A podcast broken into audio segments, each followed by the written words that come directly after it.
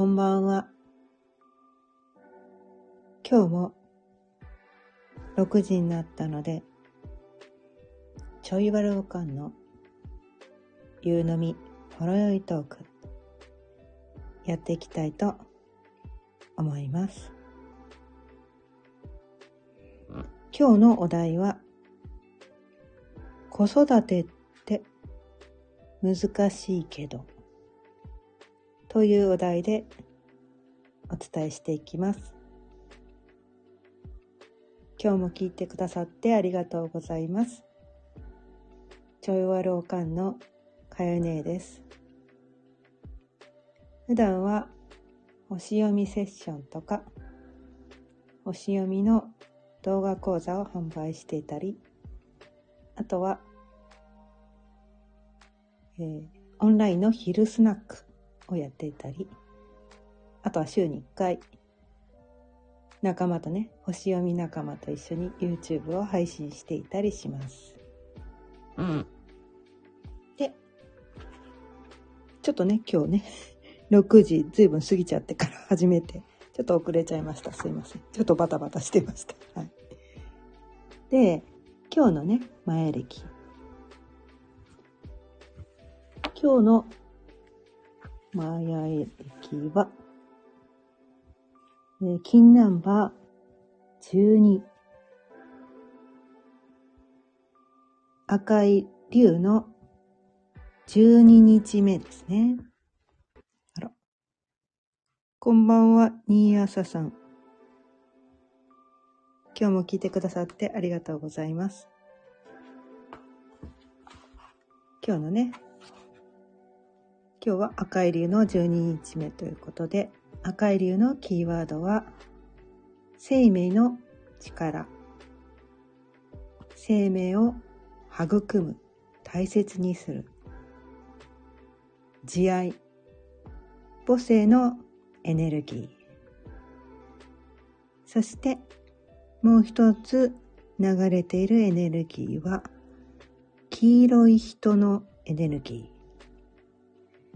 黄色い人のキーワードは、自由意志、こだわり、道というキーワードがあります。そして今日は12日目ということで、音12のエネルギ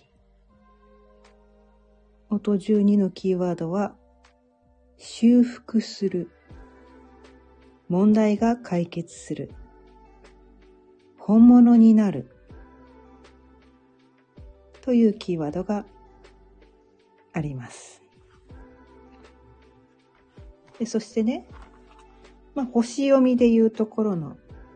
今日の月星座。昨日までね、サソリ座にね、月があったんですけど、音が、なんかたまにね、止まるね。そう。昨日までサソリ座に月があったんだけど、今日はね、もう伊手座に月が移動していて、この伊手座の月、伊手座に月がある時っていうのは、束縛から解放されて自由になる日ということです。で、まあ昨日とか一昨日とかね、サソリ座に月がある時っていうのは、どっちかっていうとこうみんなとワイワイガヤガヤやるよりは、特定の誰かとこうね、親密になったり、こう自分のね、内面を深く掘っていったり、何か特定の何かに対してこう深く探求していくみたいな、なんかそういうエネルギーだったよってお伝えしたんですけど、まあそれとどっちかというと真逆のエネルギーなんですね。伊手座っていうのは。その深く深く深くこう自分の中に潜っていった、こう深くこうしゃがみ込んだみたいな感じかな。深くしゃがみ込んで自分の中にこう、うーっと下まで下がったからこそ、そこのエネルギーをそこで溜め込んでたみたいな。なんかそんな感じ？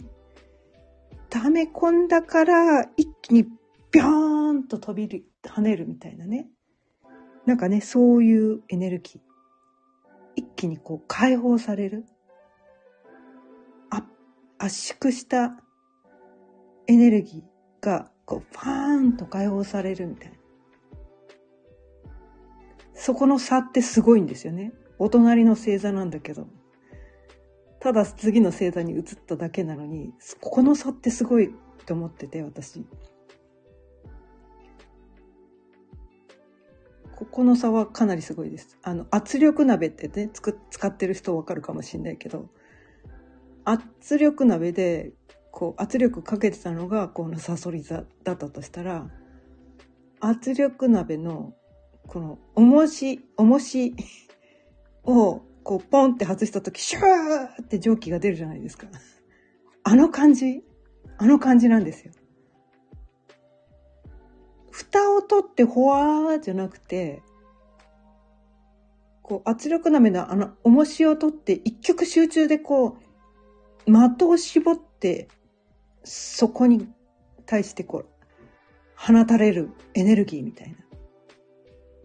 こう自分の内面を深く深く掘ってったことで、私にとって本当に大事なことはこれだったっていうなんかこう自分の中でね、腑に落ちて、おっしゃ、これでやってくんだみたいなね。なんかそういうエネルギーがあるのかなって思ってます。うん。なんか音が今日は ちょいちょい切れるね。なんだろう よくわかんないですけど。はい。ということでね、今日のね、いて座のね、と、黄色い人のね、こう、自由意志、こだわり、道みたいなキーワードとか、なんかね、修復する問題が解決する本物になるって音じにのキーワードとかとちょっとね前歴と星読みやっぱりリンクしてくるところ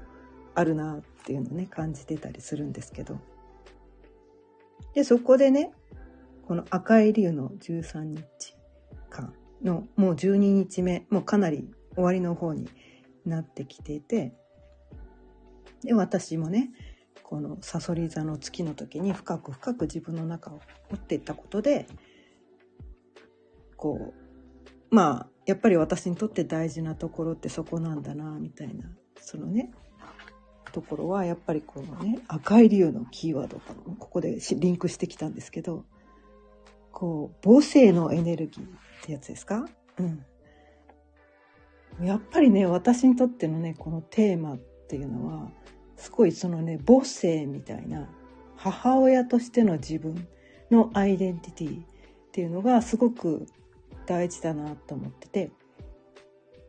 で、お母さんって、お母さんの影響ってすごいんですよね。自分のお母さんもそうだけど、自分自身がね、私もね、あの男の子2人のお母さんなので、もう息子たちに与えてるエネルギーっていうの、エネルギーっていうかこう、影響ってすごく強いのかな、みたいな。お母お母さん、やっぱりなんか、すごい大事と思ってうん。で、そのね、今日のキーワード、キーワードっていうかお題ですね。子育てって難しいけどっていうところにつながってくるんですけど。こうね、私ね、ずっとね、こう、えっ、ー、と、24歳の時に初めて、こう、我が子をね、授かって、あ、生まれた時は25になったのか。25の時に生まれて、まあそれまでね、こう、まあ初めてですよね。初めての子育て。初めての子育てって、もうすごいなんかこう、大変ですよね、やっぱりね。今はね、またね、こう、ネットとか、ネットでいろんな情報が手に入るから、わからないっていうことよりは、どっちかっていうとこの情報が多すぎて、どの情報を選択すればいいかわからないっていうところなのかもしれないけど私が子育てをね、あの、あ赤ちゃんをね、さすがった頃、子育てを始めた頃っていうのは30年前だから、まだこんなインターネットなんか全然発達してない頃で、まあ育児書みたいなのはあったけど、なんかそそこはなんかこう、まだ買ってなかった。うん。でもなんか雑誌になんかね、こう、子育てみたいなのね、なんかそういう情報を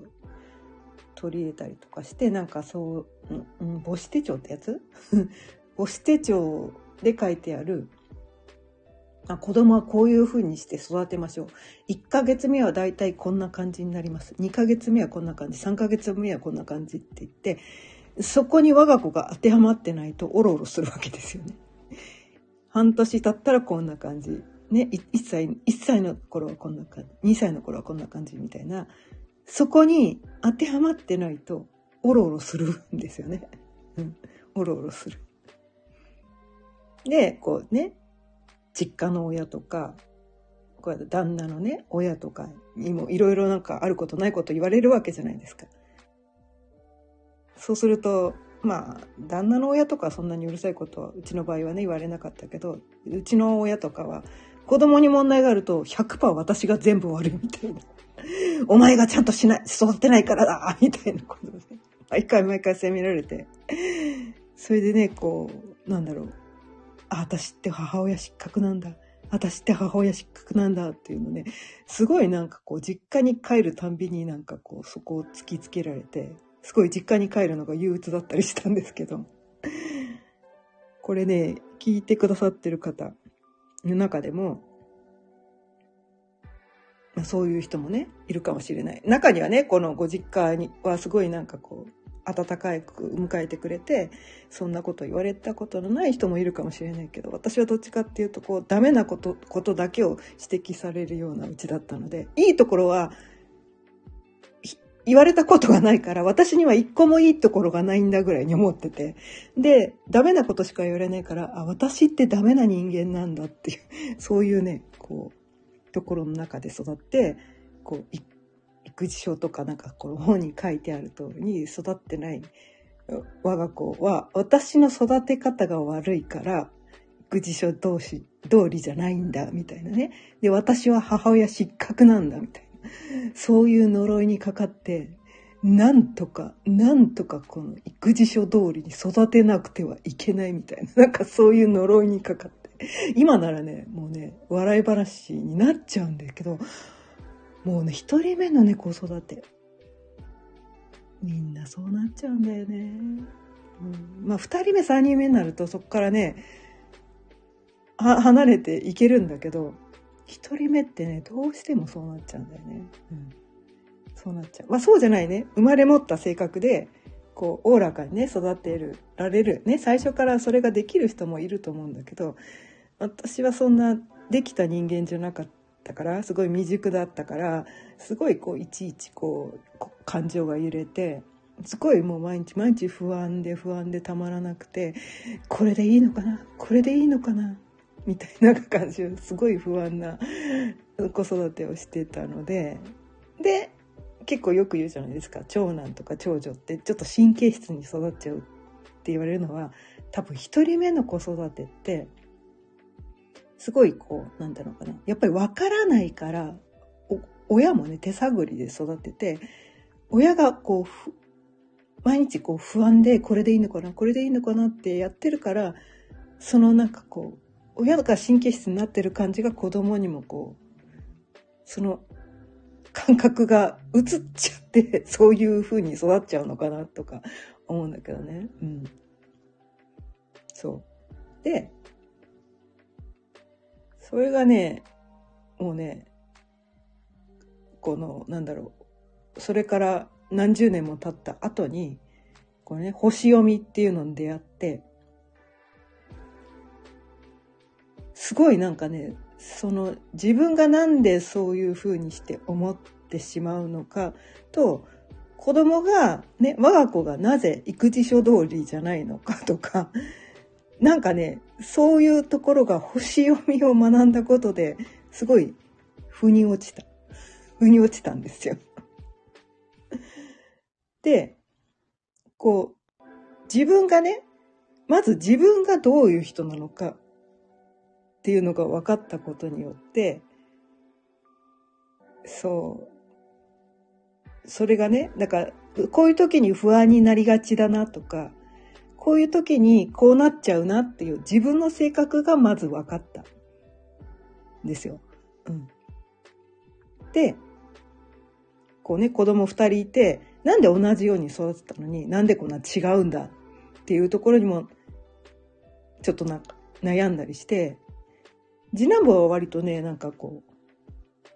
ちょっと気難しい子だったんですけど、神経質ではない。どっちかっていうと。繊細というよりは、なんかこう、なんかこう、自分、我が道を行くみたいな感じの子に育って、なんで同じように育ってたはずなのに、みたいなところもあったんだけど、そのね、星読みっていうのを知って、我が子のね、まあ、我が子だから、この、生年月日とかね、生まれた場所、生まれた時間もわかるから、まあ、我が子のホロスコープを出してみたんですよ。まあ、そうするとね、まあ、兄弟で全然性格違うっていうのが分かって。で、そのね、このホロスコープからは、これね、幼少期のその子と、それがどんどん成長してくるとどう変わっていくみたいな、そういうところも読み取れるんですよ。で、その子がどういうところにこう悩みがちだとか、その子がどういう価値観を持ってるかとか、どういうところが大切なのかとか、どういうこう行動パターンなのかとか、そういうのも読み取れるから、それを知らなかった頃の私はね、うん、ななんでこうまあ自分ななんで私の言うことを聞いてくれないんだろうみたいななんでこう私の思いを彼は受け取ってくれないんだろうみたいなねそういうところにすごく悩んでたんだけど、でもそれはね、なんかその、人それぞれ生まれ持った、このテーマがあるんですよ。その人それぞれ、こうね、今世、何をやるために生まれてきたのか。何を大切にして生きていくのか。どういうこう人生を歩んでいくのかっていうのも人それぞれテーマがあって、で、それがね、割とこう、親が望んでいることと、すごくなんか親とだから性格が似ているとって言ったらいいのかな。親がと性格が似てて、こう生まれ持ったこう人生のテーマっていうのが似てたりすると、親と似たような人生を歩んで、あ、こんなもんだよねっって思えるのかもしれないんだけど、でもそうとは限らないことの方が多くて。ことの方が圧倒的に多いと思うんですよね。一致してることの方が多分難しいんじゃないかなと思うんだけど。うん。で、そこでね、自分と違うとやっぱりなんか、なんで、私にとってこ、ね、自分にとってそれがすごく大事なこと、こうするべきだよね、みたいな、その、ねばべき、みたいな、自分のね、その固定概念っていうの？固定観念っていうの？があると、そ、れをしてくれない子供に対してすごいこう責めたくなっちゃう自分がいる。なんで、で、口酸っぱく言うわけですよ。こうした方がいい、こうした方がいいみたいな。言っても、相手はほら、子供には子供の人生があって、その人ね、子供にとっては、それに、それって全然自分、そのね、その子供の価値観の中に入ってないとか、別にそれやりたくて生まれてきたわけじゃないしっていう、そこが全然違ったりすると、こう言ってもこう、まあ言うこと聞かない。まあスルーされるならまだましで、中にはこうね、この生まれ持った性質が、この、えっ、ー、と、なんていうのかな、火の要素が強いっていうのかな、こう、人だと、こう、あの、反抗して暴力とか、なんかそういう風になってしまうみたいな。で、それが、この火の要素が弱くて、だったりすると、ただ、こう、人の話を聞かないでスルーするとか、中にはね、泣いちゃうとかね、泣いちゃうとか、ひたすら自分の中に閉じこもるとか、それぞれその人が持ってるエネルギーってあるから、それは親のエネルギーと同じではないことも多くて、そうすると自分と行動パターンが違うから、自分が普通のね、当たり前の世間一般ではこれが普通だから、それをただ言ってるだけなのに、相手にその要素が全然ないと、それを受け入れられなくて、その自分にない要素を無理やりこの押し付けられることによって、こう反抗したりとか、こう話も、こ、こいつと、こいつの話聞いてもなんか、こう、全然理解できないことをなんか、ガーガーわめいてるだけで、もう何言ってんかわからんと言ってスルーするか、こう、それを言われたことによって泣いちゃうとか、どうしていいかわかんなくなっちゃって泣いちゃうとか、あとはもうなんていうか、ああ、もうみ、もう何も聞きたくないって言って自分の中に閉じこもっちゃうとか、もう耳を塞いでね、もうシャットダウンみたいな、シャットアウトみたいな感じになっちゃうとか、なんかそういう風になっちゃう。だね、これね、子供の性質とか最初に分かってると、こうね、星読みとかでね、早いうちに、早い段階で、それが分かってると、あ、この人ってこういう人だよねって。あ、こういう時はこうなる人だよねっていうのが前もって分かってたら、悩む必要なかったよねっていうのを思って。これね、知ったのも私はもう割とね、3年前とかだったので、もう子供たちも荒さになった頃分かって、もう 子育てっていうのはもうある程度終わった後に、このね、星読みを知って、もう何何度叫んだことか。もっと早く知りたかったもっと早く知りたかったそしたら私子育てにこんなに悩まなかったのにっていうのをね、もう何度私は叫んだでしょう。本当に私は何、何、何不毛な悩みをしてたんだみたいな。これ知ってたら悩む必要なかったじゃん。だからなんていうのかな。自分が悩んでるだけじゃなくて余計なことをこ子供に言って子供からちょっとなんかこう距離を置かれたりとか、ああ、うぜえなとか、なんかもうこいつなんかわけわかんないことばっかり言ってとか、こう子供自身を傷つけてしまったんじゃないかっていうなんかその自分の中のこう後悔みたいなとこにも結びついた結びついちゃったりとかしてまあほんとこれ早く知りたかった。まあね主人とのね関係性もそうだったりするんだけどまあ自分の親とのね関係性もそうだったりするんですよ。なんで親は私のここをいつもこうダメだダメだって言ってたのかなと思ったらあ親にね親が持ってない要素を私が持ってたからそれが分かんなかっただけなんだなとかね。なんかその、親の立場で我が子を見た時と、自分のね、子供の、自分が子供の立場で親を見た時に、どっちの立場からも、この星読み知ってて、こう、こうね、自分とこの他の人の際で、こう、相手を責めたくなってしまう気持ちが出てくるんだ。それは違うから、わからないからそうなってるだけで、それが分かったら、あ、この人はこの要素持ってるからこうなんだ。だからこういう反応をするんだ。っていうことが分かったら、悩みが、それまでね、自分の人生においてすごく大きな悩みだったものが、悩みが解消っていうよりは、そもそも悩みが、悩みなんてなかったんだっていうね、悩みがこう、消える。そもそも悩み、悩む必要なんかなかったんだ。何私悩んじゃってたのって言って、こうなんか半泣きしながら笑うみたいな。く、ああ、ああ、そうだったんだ。マジか。本当にね、早く知りたかった。早く知りたかったです。これね、もう今ね、聞いてくださってる人の中でね、星読み知ってる人はね、だよね、だよねって言って、首をね、ブンブンブンブン振りながらね、うなずいてるかもしれないんだけど、こう今ね、もしね、星読み知らない人がいたら、絶対知ってほしいです。もし子育てしてたらね、子育てしてたら。あとはなんかこう夫婦関係に悩んでたり自分と親とのね親子関係に悩んでたりしたらこれ知るだけで悩みが悩みじゃなくなります。うん、起きる出来事は変わらないんですよ。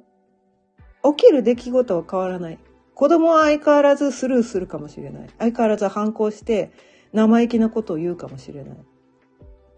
親もね、自分の親も相変わらず、こうなんかこうぐちぐちぐちぐち言ってくるかもしれない。けど、今まではそこに対していちいちこう傷ついたりとか、なんかこう、もやもやを抱えていたりしたことが、なんか理由がわかるから、あ、こういうことで今イラついてんのねとか、あ、こういうことでこうね、今文句言ってんのねとか、なんかこう、そういう一歩なんかこう、高い視点からね、この自分を見れるし、相手も見れるし、親を見れたりとか、まあ、親子関係だけじゃなく、まあ、職場の人間関係とか、ね、他のね、人間関係全般に言えることだと思うんだけど、なんかね、そういうところにね、いけるんですよね。まあ一番ね、子育てが大きいのかなと思うんですけど、だって親なんてほっとけばいいけど、我が子ってほっとくわけにいかないからね。で、なんかこう、やっぱ親としてね、こう、我が子のね、こうちゃんと立派な人間に育てなきゃみたいなね、こう責任を感じちゃってるから、すごいプレッシャーに感じてることもあるんだけど、確かにこうね、こう手間暇かけて育て上げなきゃいけないちっちゃな頃、小さな頃は、こう、そうもしてられないんだけど、ある程度こうね、もう、もう二十歳過ぎたらは、もうね、完全に手放しちゃっていいのかなと思って、あっちからやっぱりなんかこう相談してきた時に、こう答えるだけでいいのかなみたいな。こう、いちいちこう干渉しないまあひょっとしたらね、もう、高校生ぐらいからそ、そんなそ、その子によるのかもしれないですね。うん。やっぱりこう、いろいろこう、いろいっぱい話をしたい子もいるかもしれないし、男の子なのか女の子なのかによっても違うかもしれないし、うん、その子によるんだけど、まあ、その子の性質を知ってね、いっぱい関わってあげた方がいい子だったらいっぱい関わってあげればいいし、そうじゃない子だったら、もう手放して、本人は本人の人生があるんだから、うん、もうね、親がコントロールする必要ないんですよ。もう一切なかったんだなって。それこそこう善悪の判断がつかない頃は教えてあげる必要あるんだけど、そうじゃないこと、命の危険がないこと、他人にこう危害を及ぼさないことに関しては、もう手放しちゃっていいのかなっていうのね、今ね。今なら覚えるんだけど、当時はね、うる口うるさいこといっぱい言ってたんだけど、うん。でもね、うん。今ならそう思える。親ができることって、経済的援助と見守ることだけなんだな。うん。受け入れてあげること、認めてあげること、信じること。これだな。信じることです。子供を信じることしかできないのかな。信じるってすごい難しいんですよね。だから、必要以上に心配しちゃうっていうのは信じてないから心配しちゃうのかなって思うんですよ。それこそこうね、血のみ子はそりゃあって手間暇かけなきゃいけないですよ。幼稚園、小学校ぐらいまではね。まあ、中学校ぐらいまではそうなのかもしれないね。いやいわゆる義務教育の時間っていうの、あの、間ぐらいはね、やっぱりこう、まめに見てあげる必要があるのかもしれないけど、そっから先は、他人に危害を及ぼさないくって、こうね、こう犯罪を犯さないレベルであれば、とりあえず黙認するぐらいの。そのくらいのスタンスでいいと私はね。私、これ、これは私個人の感想です。それぞれね、ご家庭のね、教育方針があるので、それはね、あの、ご家庭ごとに決めれば、ね、ご、ご夫婦でね、決めればいいのかもしれないですけど、でも私個人の感想としては、もっと信じてあげればよかったなって。うん。で、こう、ぐちぐちぐちぐち、こう、うるさく言わなきゃよかったって。もう特に勉強。勉強しろなんて一言も言う必要なかったんだなって。それはね、すごい思います。うん。で、まあその子によるかもしんないけど、人ってこう言われるとやりたくなくなる 人が多い、どうも多いらしいので、何も言わない家庭ほどの子ほどすっげえ勉強するらしいんですよね、どうやら。うん。なんか応援だけしてくれる親の子供って、なんかめっちゃ頑張るらしいんですよね。頑張れって言わない親の方が、あ、子供は頑張るらしいんですよね。なんかこう、頑張れ頑張れって言われるとすごいプレッシャーに感じて頑張れなくなっちゃう。苦しくなっちゃって頑張れなくなっちゃうみたいな。応援してるよぐらいはいいかもしれないけど、無理やりなんかその親の思想を押し付けない。もうめっちゃ私押し付けてたんで 本当ごめんなさいって 子供たちにね。今ではね、今はね、もう子供たち大人になったので、ごめんね、私、結構押し付けてたよね、とか言ったら、うん、そうだね、とか言って冷たく言われるんですけど。もうでも今となってはね、ごめんごめんとか言って、なんかまあまあしょうがないよね。うん、あのその時はそういう感じだったんだよねって言って、なんかこう息子たちのがなんか大人だなと思って、うん、結構子供ってね我々よりね、結局後に生まれてきた存在だから、進化してるんですよ。我々より進化した存在だから、我々より進んでるんだから、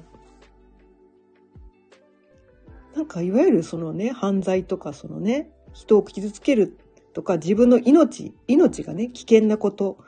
以外のことは、もう口うるさく言わなくていい存在だったんだ。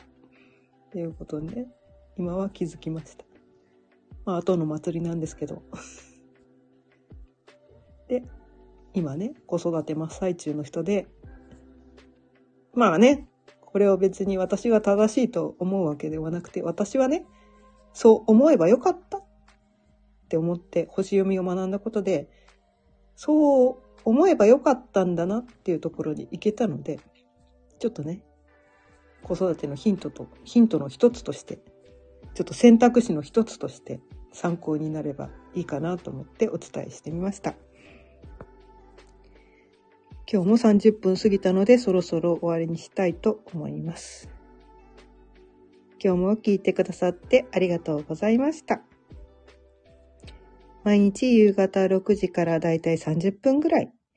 その日のテーマを決めていろいろとお伝えしています。また聞いてくださったら嬉しいです。今日は子育てって難しいけどというお題でお伝えしてきました。それでは、また明日。さようなら。